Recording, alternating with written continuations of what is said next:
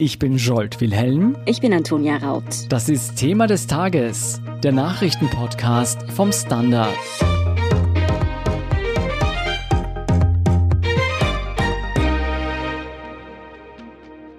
Der Prozess Bierwirt gegen Sigi Maurer ist vorbei. Der Wiener Bierhändler hat heute Mittwoch seine Klage gegen die grünen Politikerin zurückgezogen. Fast drei Jahre lang hatte der Fall Österreich beschäftigt. Sigi Maurer hatte Ende Mai 2018 obszöne Facebook-Nachrichten vom Profil des Bierwirts erhalten und dessen Identität veröffentlicht. Dieser wollte die Nachrichten aber gar nicht geschrieben haben und klagte auf üble Nachrede. Warum die Causa Bierwirt gegen Maurer für so viel Furore sorgte, ob das Prozess aus einen Sieg für Maurer bedeutet und ob der Fall Frauen und den Kampf gegen Hass und Sexismus im Netz in Österreich einen Schritt weitergebracht hat, erklärt Jan Michael Machert vom Standard. Jan, der Fall nimmt seinen Ausgang im Mai 2018. Fangen wir von vorne an. Was ist denn damals geschehen? Ende Mai 2018 hat die Sigrid Maurer, damals nicht Politikerin, sondern angestellt beim IHS, beim Institut für höhere Studien, zwei obszöne Botschaften vom Account des Bierhändlers bekommen. Und über die sozialen Netzwerke hat sie dann den Bierwirt damals geoutet, also die Identität geoutet, samt den Nachrichten. Und der Ladenbesitzer hat dann damals behauptet, die Botschaft nicht abgesetzt zu haben und hat dann die Maurer auf üble Nachrede geklagt. Also Sigrid Maurer war diejenige, die obszöne Nachrichten erhalten hat. Geklagt hat dann aber derjenige, der die Nachrichten angeblich verfasst hat. Wie geht das? Hat da nicht sie erst irgendwelche Schritte unternommen? Es ist sofort von ihm ausgegangen. Also sie hat damals die Nachrichten veröffentlicht, samt Namen des Bierwirts, und er hat sofort auf üble Nachrede geklagt. Also schon die Ausgangssituation für diesen Prozess wirft viele Fragezeichen auf.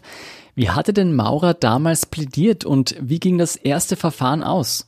Die Maurer hat immer auf nicht schuldig plädiert. Trotzdem hat es dann im Oktober 2018 für Maurer am Wiener Straflandesgericht gleich einen Schuldspruch gegeben, samt Strafzahlungen.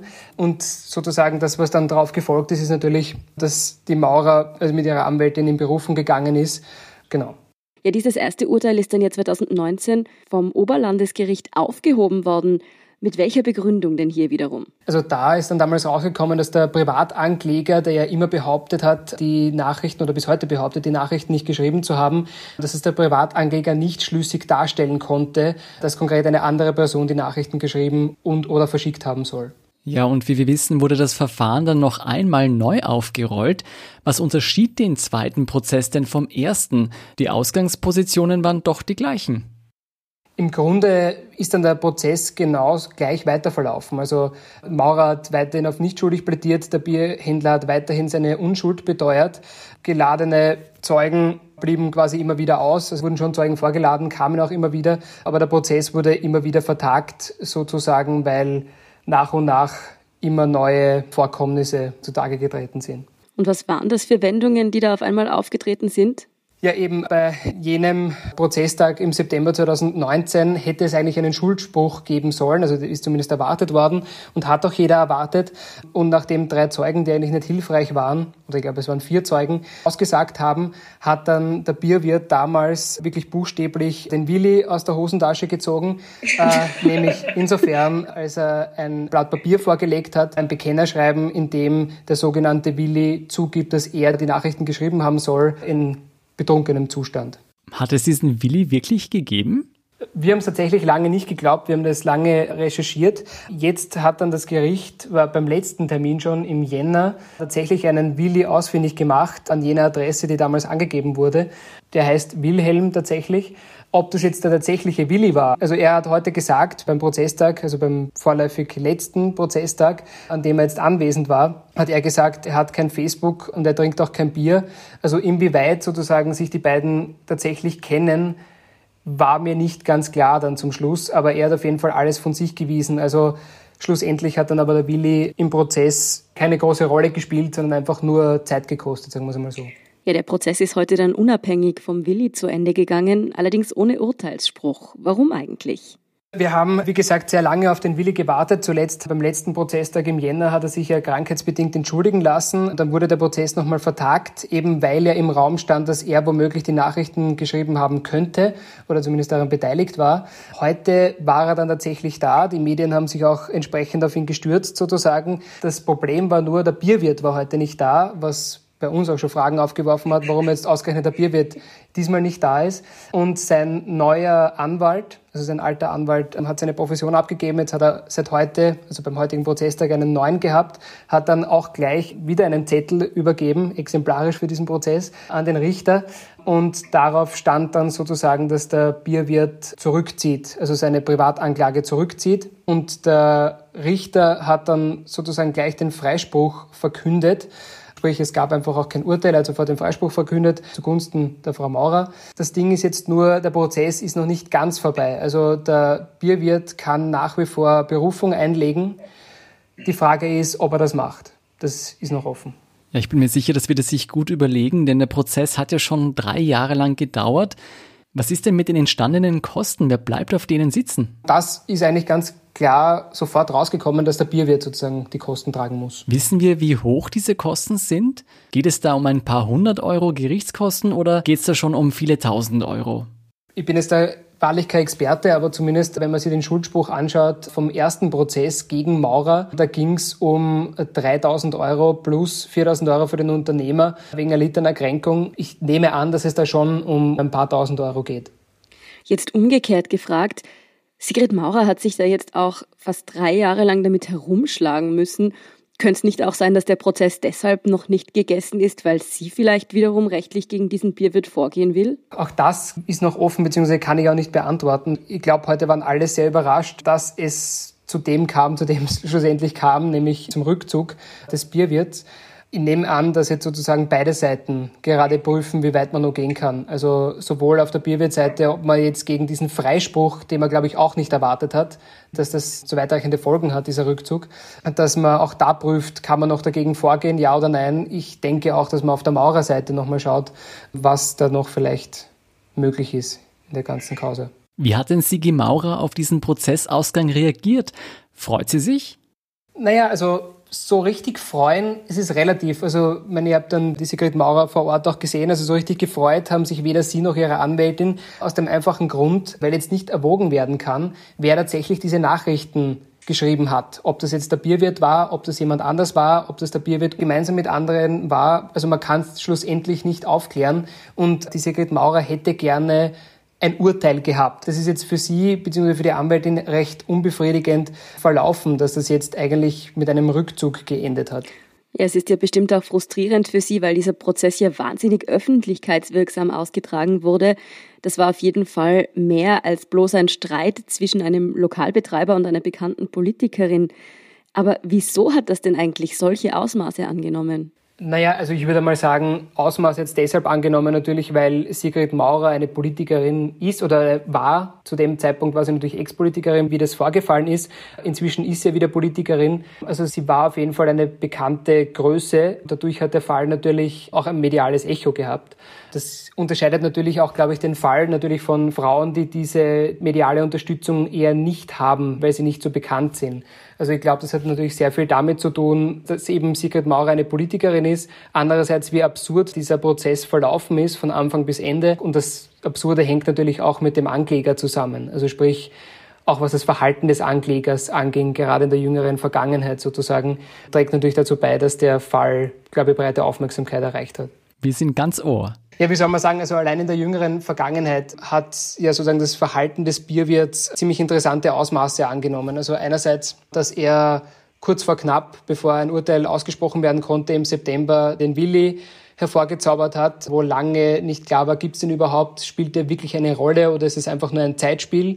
Dann gab es einen Brief an den Richter, der mit dem Namen des Bierwirts unterzeichnet ist, in dem sozusagen auch klar dargelegt wird, also dass er meint, er sei auf jeden Fall im Recht. Die Beweislast liege in dem Fall bei der Frau Maurer. Er muss sozusagen nichts beweisen, sondern die Frau Maurer müsse beweisen, dass er die Nachrichten geschrieben hat. Das verneint er in dem Brief auch und meint dann daher, es ist eh klar, wie das Ganze auszugehen hat und schließt dann quasi damit, dass die Frau Maurer gefickt sei und nicht er. Wow. Wenn man sich den Fall vor Augen führt, also welchen Ursprung er hat, die Wortwahl natürlich nochmal widerwärtig. Also man merkt dann schon, dass jetzt sein Verhalten nicht unbedingt dazu beigetragen hat, dass man seiner Geschichte glaubt. Das würde ich sagen, hat dann natürlich auch dazu beigetragen, dass der Fall einfach ein mediales Echo hatte, weil man sich schon manchmal gefragt hat, inwiefern geht das noch weiter, wenn sich jemand so verhält, aber dann trotzdem immer darauf plädiert, dass man ihm glaubt. Also das war immer die große Fragestellung. Ja, ich denke, genau deshalb haben sich auch sehr viele Follower auf Social Media hinter Sigi Maurer gestellt und sogar Geld für sie gesammelt.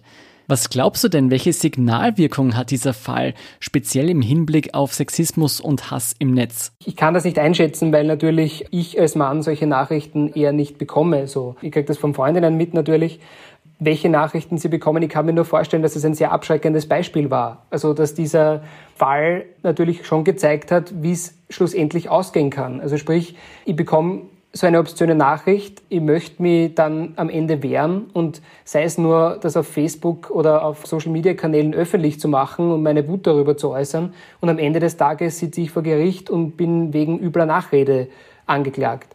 Und ich glaube auch die zeitliche Dimension, die der Fall hatte, also sprich, dass es einfach länger als zwei Jahre gedauert hat insgesamt, ist natürlich, ich glaube, ein ziemlicher Wahnsinn für jede Frau, die ähnliche Erfahrungen macht. Und ich glaube, dass man dann eigentlich am Anfang dieses Falls, also so wie sich der hingezogen hat, glaube ich, durchaus, ohne es beweisen zu können, aber natürlich wird sich die ein oder andere natürlich gedacht haben, ob ich mich wirklich so dagegen wehren wollen würde, wenn das dann so ausartet, wage ich halt zu bezweifeln, dass man das in Kauf genommen hätte. Also du würdest das jetzt eher als womöglich sogar abschreckend für Frauen sehen und nicht als unter Anführungszeichen Sieg, dass sie jetzt zumindest nicht verurteilt wurde. Naja, als Sieg sehe ich es insofern, weil ja die Sigrid Maurer sich sozusagen über ihren eigenen Fall dann politisch ja dafür eingesetzt hat, dass sich Gesetze ändern. Es gab ja dann auch deshalb sozusagen ein Paket für Hass im Netz, das es ermöglicht, dass im Eilverfahren solche Dinge künftig übers Bezirksgericht durchgeführt werden sollen. Also sprich, dass man einfach schneller zur Unterlassung kommt, wenn man Screenshots vorlegt, entsprechende. Also denkst du, dieser Fall rund um Sigi Maurer und den Bierwirt würde sich heute deutlich anders abspielen? Ist natürlich eine gute Frage. Das kann ich jetzt auch nicht hinreichend beantworten. Man muss sich anschauen, wie diese Gesetze dann schlussendlich wirken. Ich glaube, dass der Gedanke von der Sigrid Maurer dahingehend, dass das eben im Eilverfahren durchgeführt werden kann und dass man Screenshots vorlegt, dass es dann einfach schneller zur Unterlassung kommt, dass man nicht ewig vor Gericht sitzt sozusagen oder nicht einmal mehr vielleicht in die Situation kommt, dass man dann wegen übler Nachrede vor Gericht sitzt, sondern einen Ausweg hat, sich zu wehren, kann dazu führen, dass eben solche Prozesse nicht mehr geführt werden müssen. Also das ist das Positive an dem ganzen Fall.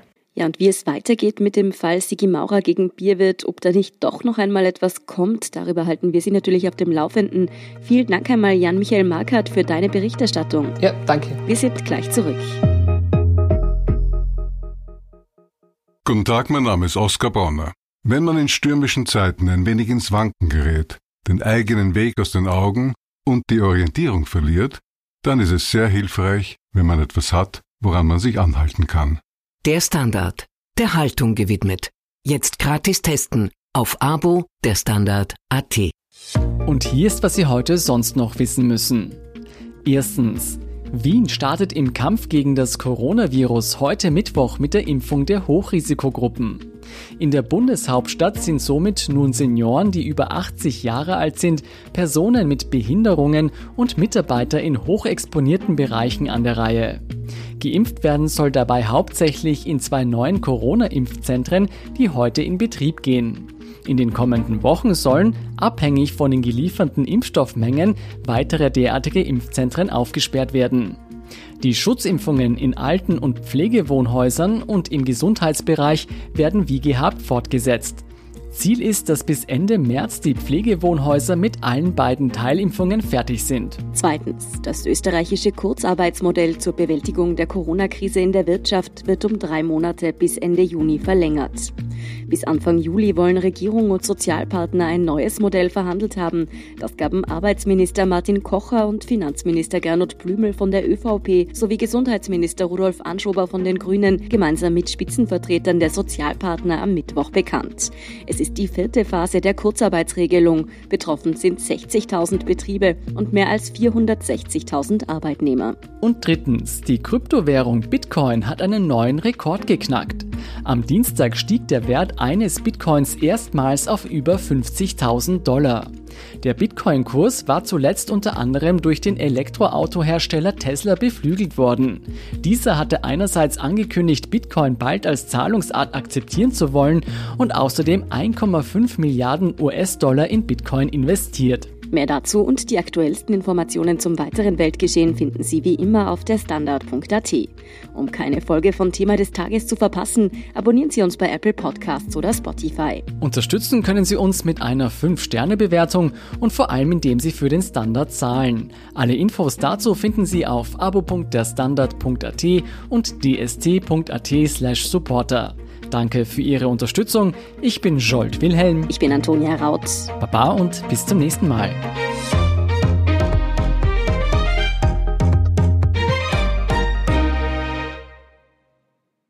Guten Tag, mein Name ist Oskar Bonner. Wenn man in stürmischen Zeiten ein wenig ins Wanken gerät, den eigenen Weg aus den Augen und die Orientierung verliert, dann ist es sehr hilfreich, wenn man etwas hat, woran man sich anhalten kann. Der Standard, der Haltung gewidmet. Jetzt gratis testen auf Abo der Standard.at.